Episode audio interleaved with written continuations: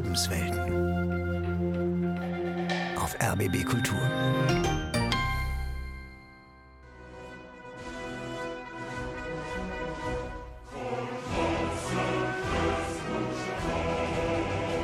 Die türkische Nationalhymne. Schon wenige Jahre vor Gründung der heutigen Republik Türkei 1923 wurde der Freiheits- und Unabhängigkeitsmarsch zur Hymne.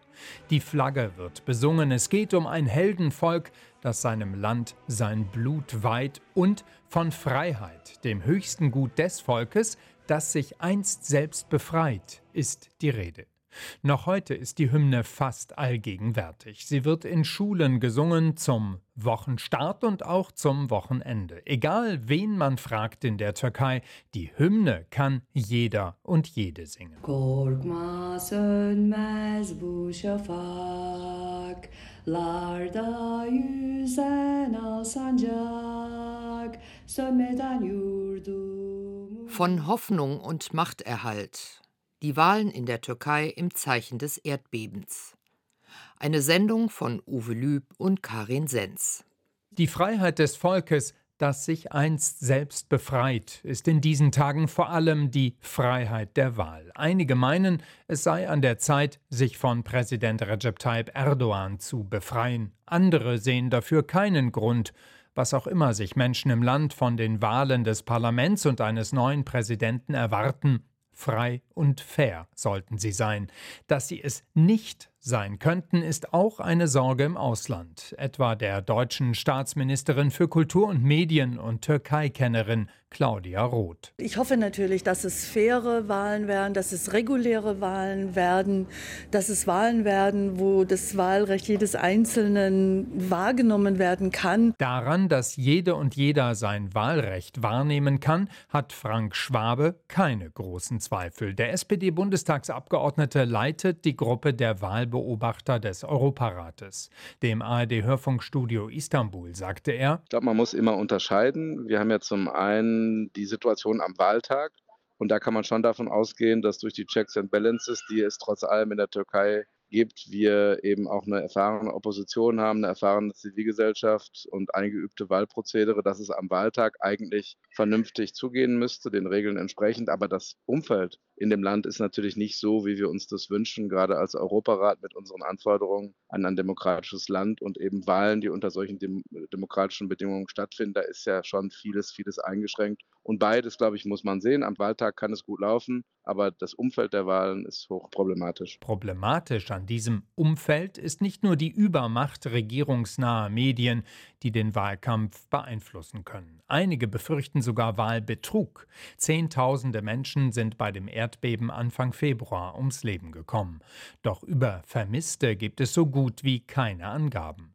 Könnten bei den Wahlen Stimmen von Vermissten, von Toten abgegeben werden?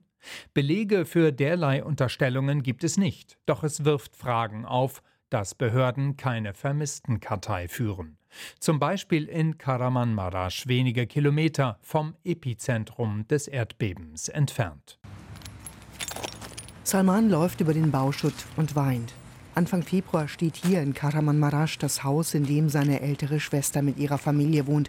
Zum ersten Mal seit Wochen ist der 36-Jährige wieder hier. Die Bilder der Erdbebennacht kommen hoch.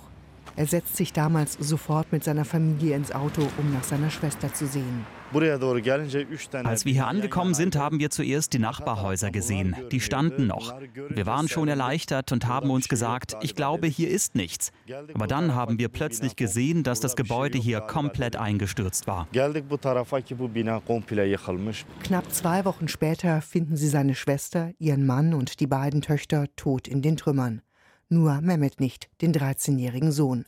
Tage später erklären die Rettungskräfte, sie seien jetzt hier fertig. Wir sind zur Polizei gegangen und wollten eine Vermisstenanzeige machen. Da haben sie uns gesagt, sowas gibt's nicht. Jeder würde gerade vermisst. Wir sind weinend gegangen. Jetzt kämpft Salman wieder mit den Tränen, als er erzählt. Der großgewachsene, kräftige Mann mit dem dunklen Vollbart wirkt erschöpft. Die Familie gibt Blutproben für einen DNA-Abgleich. Als wir dafür zum Krankenhaus gefahren sind, war da eine lange Schlange mit Familien, die auch alle DNA-Proben abgeben wollten, weil sie ihre Kinder suchen. Das ist nicht normal. Dafür muss es einen Verantwortlichen geben. Und es sind nicht nur Kinder, die vermisst werden, sagt Cem Yildiz, der Vorsitzende der oppositionellen CHP in Karamanmaraş. Seine Partei hat von sich aus eine Vermisstenliste angelegt, auch mit Blick auf die Parlaments- und Präsidentschaftswahlen am 14. Mai. Er sieht Raum für Wahlmanipulation. Wurden diese vermissten Personen aus dem Wählerverzeichnis gestrichen? Wurden sie begraben? Wir versuchen, Tote zu identifizieren, das ist wichtig, auch weil wir der aktuellen politischen Macht absolut nicht trauen. Weil das Spielraum lässt, dass Tote wählen können, müssen wir uns auch mit diesem Thema befassen. Die türkischen Behörden führen keine offizielle Vermisstenkartei. Das beschäftigt auch Salman, den Onkel des kleinen Mehmet. Er sitzt inzwischen im Schneidersitz in einem Zelt, in dem er mit seiner Frau und seinen Eltern seit dem Erdbeben haust.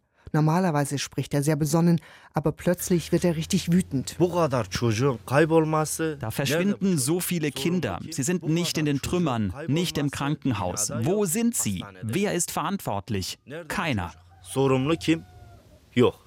Er macht eine verächtliche Handbewegung. Bei vielen richtet sich die Wut gegen die türkische Regierung.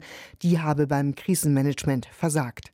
Aber das bringt den kleinen Mehmet nicht zurück. Sein Onkel hält es für ausgeschlossen, dass der 13-Jährige in der Nacht des Erdbebens nicht zu Hause war. Ich vermute, dass sich alle von Anfang an geirrt haben. Er liegt auf dem Friedhof und keiner kann ihn mehr identifizieren. Salmans Frau Fatosch hört ihrem Mann zu, hilft mit Worten und Sätzen, wenn sie ihm fehlen. Auch sie hat Angehörige verloren. Es sind sieben Gräber ausgehoben worden. Wir haben sie alle begraben, nur das Grab von Mehmet ist noch leer. Jedes Mal, wenn wir da hingehen und es leer sehen, kommt alles wieder hoch. Sie holt ihr Handy raus und zeigt ein Foto. Darauf strahlt Mehmet im Trainingsanzug seines Lieblingsvereins. Sie brauchen einfach Gewissheit, erklärt Salman, um zu begreifen, dass es diesen Jungen voller Leben nicht mehr gibt. Mehmets Familienangehörige werden trotz ihres Schmerzes wählen oder vielleicht gerade deshalb. Welche Zukunft hat Mehmet sich gewünscht? In wenigen Jahren hätte auch er wählen können, wäre einer der Erstwählerinnen und Erstwähler gewesen. Dieses Mal sind das rund fünf Millionen. Die meisten sind zwar auch keine ausgewiesenen Anhänger der Opposition, aber viele sind zunächst einmal gegen Erdogan und dessen AKP. Sie wollen einen Wechsel. Es geht nicht um eine Wahl zwischen unterschiedlichen Programmen, sondern darum, eine Diktatur abzuwählen. Emrahan formuliert scharf. 20 Jahre AKP und 20 Jahre Recep Tayyip Erdogan sind genug, findet er.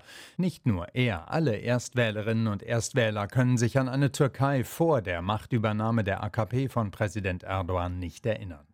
Wenn er an der Macht bleibt, sagt Defne, werde sie ins Ausland gehen. Ich denke, es muss sich einiges verändern, damit man hier wieder gerne lebt. Ich bin 20 und meine Generation hat gute Zeiten nicht wirklich erlebt. Erstwählerin Zeynep findet zwar auch, es sei Zeit für einen Wechsel, doch für sie ist nicht alles schlecht an der Regierung Erdogan. Nicht nur in unserem Land, in keiner Republik der Welt sollte ein Politiker so lange an der Macht bleiben. Das ist nicht gesund. Dennoch hat es auch gute Seiten, jahrelange Erfahrung etwa und große Erfolge. Ob das für sie reicht, Erdogan zu unterstützen, sagt sie nicht. Denn trotz aller Wertschätzung lehnt sie das Präsidialsystem mit der großen Machtfülle für Erdogan oder einen anderen Präsidenten ab.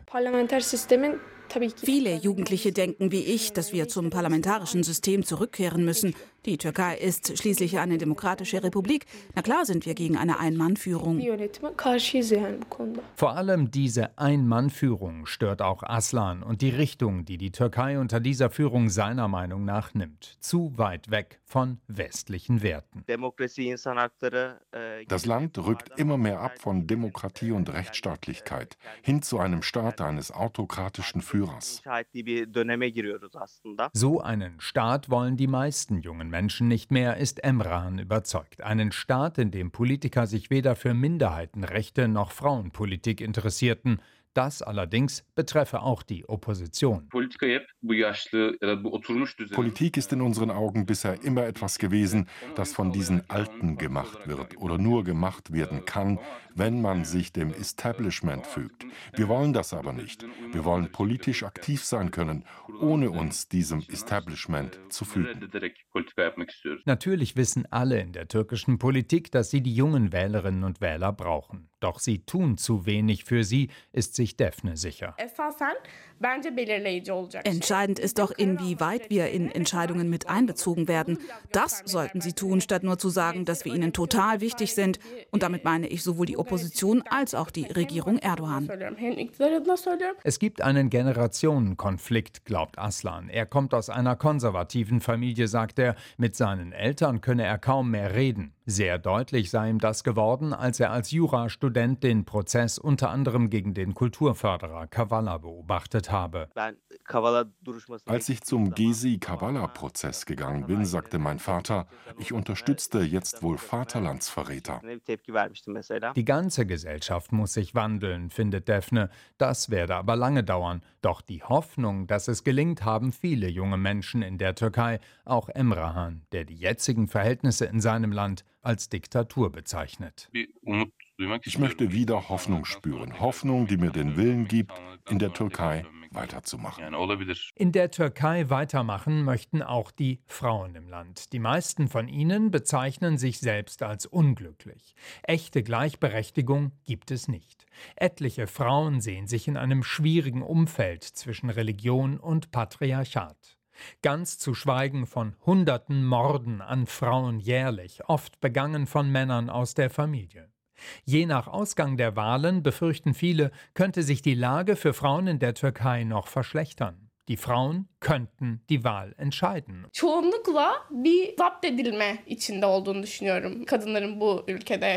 In diesem Land werden Frauen in Schach gehalten, empört sich die 20-jährige Daphne. Und Frauenrechte würden immer weiter beschnitten. Nur ein Viertel der Frauen möchte noch Erdogans AKP wählen. Viel mehr dürfte es auch bei einer anderen Gruppe im Land nicht sein, den Kurdinnen und Kurden. Rund 20 Prozent der Menschen in der Türkei haben kurdische Wurzeln. Gewalt bricht sich Bahn. In Bodrum gehen Unbekannte auf Männer los, die sich auf Kurdisch unterhalten. Am selben Tag werden in Bursa die Insassen eines Autos mit dem Kennzeichen der kurdischen Stadt Diyarbakir angegriffen. Die kurdische Minderheit in der Türkei wird seit Gründung der Republik stiefmütterlich behandelt. Oft wird ihnen pauschal Nähe zur Terrororganisation PKK unterstellt. Die AKP-Regierung von Recep Tayyip Erdogan schürt diese Stimmung noch, wirft ihr der Präsidentschaftskandidat Kandidat der Opposition Kemal Kılıçdaroğlu von der CHP in einem Internetvideo vor. Immer wenn Erdogan erkennt, dass er die Wahlen verlieren könnte, brandmarkt er die Kurden und behandelt sie wie Terroristen. Das ist wirklich beschämend. Jeden Tag werden Millionen Kurden wie Terroristen behandelt und es hört nicht auf. Der so angegangene Recep Tayyip Erdogan hält dagegen. Im Fernsehen schimpft er. Die CHP kümmert sich doch in Wahrheit gar nicht um meine kurdischen Bürger, meine kurdischen Brüder und Schwestern. Das sind alles Lügen. Der wahre Freund der Kurden sei er, so Erdogan. Doch es ist ein politischer Spagat für ihn zu versuchen, seine nationale Stammwählerschaft und die kurdische Wählerschaft gleichermaßen zu erreichen. Wir sind genauso kurdisch, wie Sie kurdisch sind. Wir, Türken und Kurden, sind die Stützen dieses Landes.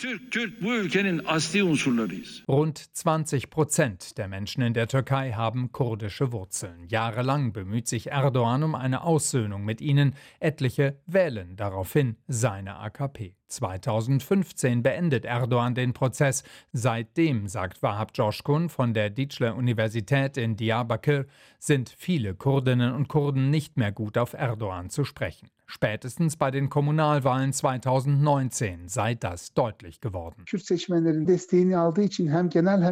Mit der Unterstützung kurdischer Wähler hat die AKP bei Wahlen große Erfolge erzielt. Bei den Kommunalwahlen 2019 etwa hatte sie die Unterstützung der Kurden aber nicht mehr. In der Folge hat die AKP die Großstädte verloren. Seit dem Erdbeben Anfang Februar sind noch mehr Menschen in den kurdischen Landesteilen verärgert über Erdogan und seine AKP. Sie kreiden ihm an, dass Bauvorschriften nicht eingehalten wurden und er in der Vergangenheit dafür gesorgt hat, dass Baubetrüger so gut wie ohne Strafen davon kamen. Doch schon vor dem Erdbeben verliert Erdogan bei Kurdinnen und Kurden wegen der Wirtschaftskrise immer mehr an Rückhalt. Das wird sich im Wahlergebnis niederschlagen, glaubt die linke kurdische Politikerin Menekşe Kizildere. Arme werden immer ärmer und die meisten in den Kurdengebieten sind arme Leute und sie sind hart getroffen. Daher denke ich, das entscheidet schon über den Wechsel. Ihrer Ansicht nach leiden Kurdinnen und Kurden besonders unter der Politik Erdogans. Allein schon, dass ihre Sprache nicht anerkannt sei, schaffe viele Probleme. Die meisten Kurden sprechen kein Türkisch, vor allem Frauen nicht. Wenn sie ins Krankenhaus müssen oder zu Behörden, brauchen sie Übersetzer. Zusammengenommen macht all das einen politischen Umbruch in der Türkei wahrscheinlich, so Analyst George Kun aus Diyarbakir. Erdogans Partei für Gerechtigkeit und Entwicklung, die AK oder AK-Partei, werde ihr schwieriges Verhältnis zu Kurdinnen und Kurden politisch auf die Füße fallen. Seit 2019 hat die AK-Partei keine Schritte unternommen, um die Beziehungen zu den Kurden zu verbessern. Daher ist es bei dieser Wahl zum ersten Mal sehr wahrscheinlich, dass die AK-Partei die Wahlen verlieren wird. Noch ist Wahlkampf im Land, wenn auch ein ungewöhnlicher dieses Mal. Erdogan selbst hatte seiner AKP einen ruhigen Wahlkampf verordnet, aus Respekt vor den Opfern des Erdbebens, ihren trauernden Angehörigen und den obdachlos gewordenen Überlebenden. Und doch gibt es Wahlkampf, auch im Erdbebengebiet. Naila Ischlek ist in einem alten VW-Bus voller Unterwäsche, Seife, Damenbinden, Wasser und andere Hilfsmittel in einem Dorf bei Kahramanmaraş angekommen. Die 57-Jährige ist von Frauen in weiten Pluderhosen und bunten Kopftüchern umringt. Naila Ischlek ist seit 30 Jahren in der oppositionellen CHP. Diesmal will sie für das Parlament kandidieren. Dafür geht sie auch in AKP-Hochburgen wie hier. Firat, ein älterer Mann, will wieder für Erdogan stimmen, weil er ein großer Präsident ist, sagt er. Ayşegül, deren schwarz-graue Haare unter dem gemusterten Kopftuch vorschauen, erklärt vorsichtig. Mein Mann, ich meine, wir haben immer die AKP unterstützt. Jetzt, in diesem Jahr, sagt mein Mann, lasst uns die CHP wählen. Natürlich werde ich das wählen, was mein Mann sagt. Sie lächelt etwas verlegen. Naile Ischlek sticht optisch heraus, ohne Kopftuch, mit pinkfarbenem Pulli und schmaler schwarzer Hose und schwarzen Lackstiefeln. Ayşegül und die anderen Frauen tragen dagegen offene Schlappen, die Füße oder Socken sind staubig. Trotzdem scheint sie den richtigen Ton zu treffen. Zum Abschied gibt es Küsschen und innige Umarmungen. Gut 150 Kilometer weiter ist Yunus Darbash auf Wahlkampftour in Adiyaman, ebenfalls eine AKP-Hochburg. Dabasch ist von der AKP. In schwarzer Lederjacke und weißem Hemd läuft er über den kleinen Bazar, der nach dem Erdbeben wieder offen ist. Er stellt sich vor, schüttelt Hände, fragt einen Händler auf einem kleinen Hocker, der Tabak auf einem provisorischen Tisch anbietet, wie er nach dem Erdbeben zurechtkommt. Der fragt zurück, von welcher Partei Dabasch ist. Erst reagiert der Tabakhändler höflich auf die Antwort AKP. Gott möge seine Arbeit segnen, meint er. Dann legt er nach. Er fängt an, auf Präsident Erdogan zu schimpfen. Dabasch verabschiedet sich höflich und erklärt danach. Die Auswirkungen des Erdbebens sind hier immens. Darum kochen die Emotionen der Leute auch hoch. In jedem Haus liegt ein Toter, mindestens ein Toter. Der AKP-Kandidat reibt sich etwas verlegen die Hände, lässt sich aber nicht entmutigen. Er geht in einen Laden für Telefonzubehör. Hinter dem Tresen steht der junge Süleyman. Viele seien hier jetzt unentschlossen, auch die sonst AKP wählen. Dazu scheint auch er zu gehören. In Kahramanmaraş sitzt inzwischen Tülin im VW-Bus der CHP. Sie war früher MHP-Mitglied, also bei der Partei, die Koalitionspartner von Erdogans AKP ist, erzählt sie Naile Ischlek. Jetzt unterschreibt die 50-Jährige einen Mitgliedsantrag bei der Oppositionspartei. Die Leute haben Angst, die sie aber immer unterdrückt haben. Ich habe keine Angst mehr. Hängt mich ruhig auf. Nur dann werde ich den Mund halten. Ich habe meine ganze Familie verloren. Ich habe nichts zu verlieren. Der Schmerz ist zu tief. Ich bin mit allem fertig. Naile Ischlek erlebt in diesen Tagen viel Wut und Tränen. Jetzt Wahlkampf zu machen, das kommt ihr und ihren Parteigenossen fast unanständig vor, sagt sie auf dem Weg zum nächsten Stopp. Ihr VW-Bus ist schlicht schwarz, ohne einen CHP-Aufkleber. Wir leisten tagsüber Hilfe und am Abend gehen wir zu ihnen in die Zelte und trinken eine Tasse Tee. Später reden wir dann vielleicht mit ihnen auch über Politik. Aber im Moment können wir das unter den Umständen nicht machen.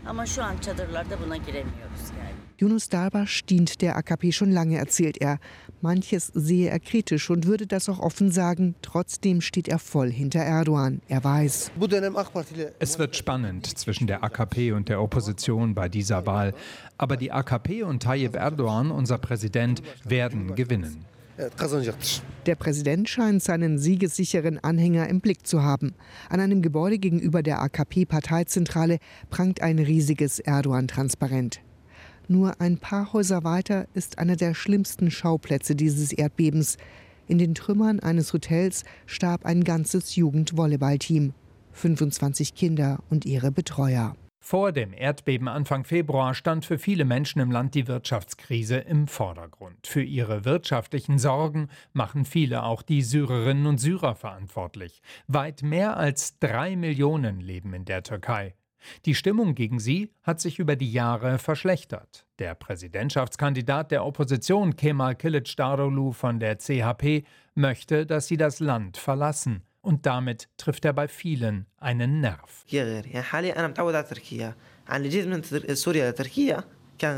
Seit ich aus Syrien gekommen bin, bin ich in der Türkei und es ist sehr schwer, Fremder zu sein, sagt der 15-jährige Mohammed aus Syrien. Dabei lebt er mit seiner Familie seit acht Jahren in der Türkei, doch Richtig heimisch geworden ist er noch nicht. Von Feindseligkeiten gegen ihre Familie oder andere Syrer spricht seine Mutter jedoch nicht. Sie habe nur davon gehört, darüber reden wolle sie nicht.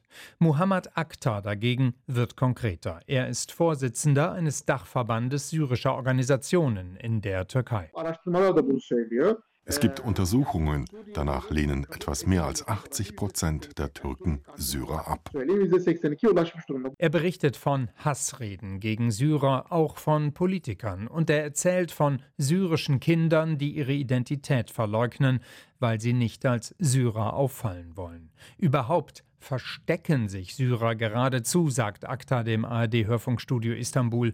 Es werde immer schwieriger für sie, sogar wenn es darum gehe, Rechte einzufordern oder Gewalt gegen sie anzuzeigen. Derzeit gehen Syrer nicht mal mehr zur Polizei. Das ist schlimm.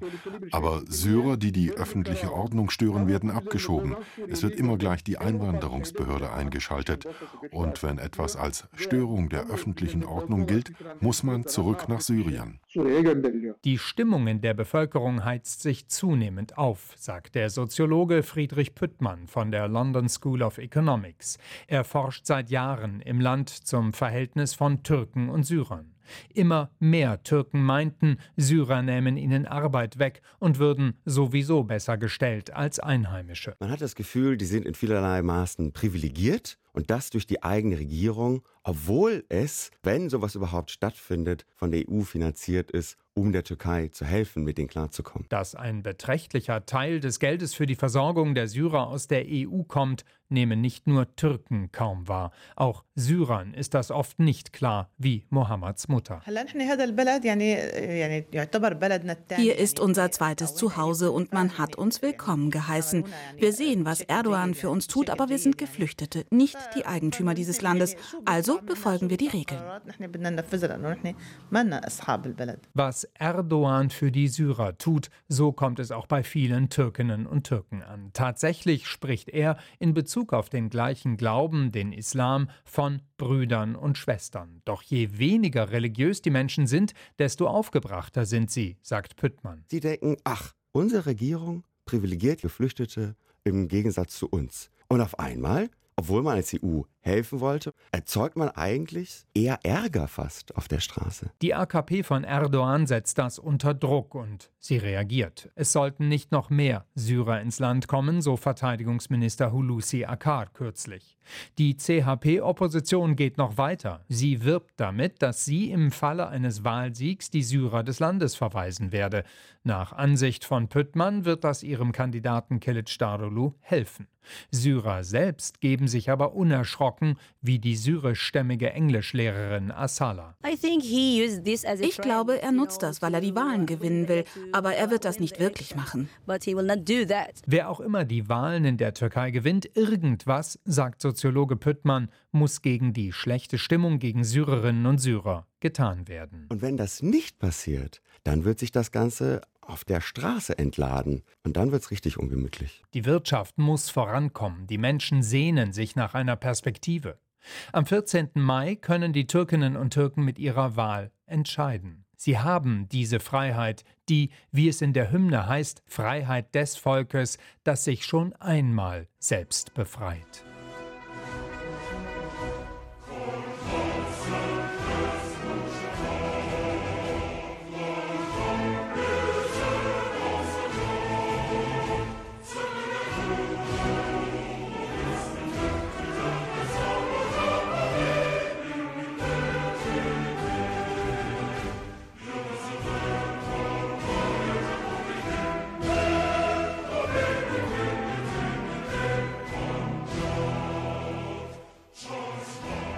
Von Hoffnung und Machterhalt. Die Wahlen in der Türkei im Zeichen des Erdbebens. Sie hörten eine Sendung von Uwe Lüb und Karin Senz. Es sprachen die Autorin und der Autor. Eine Produktion des ARD-Studios Istanbul.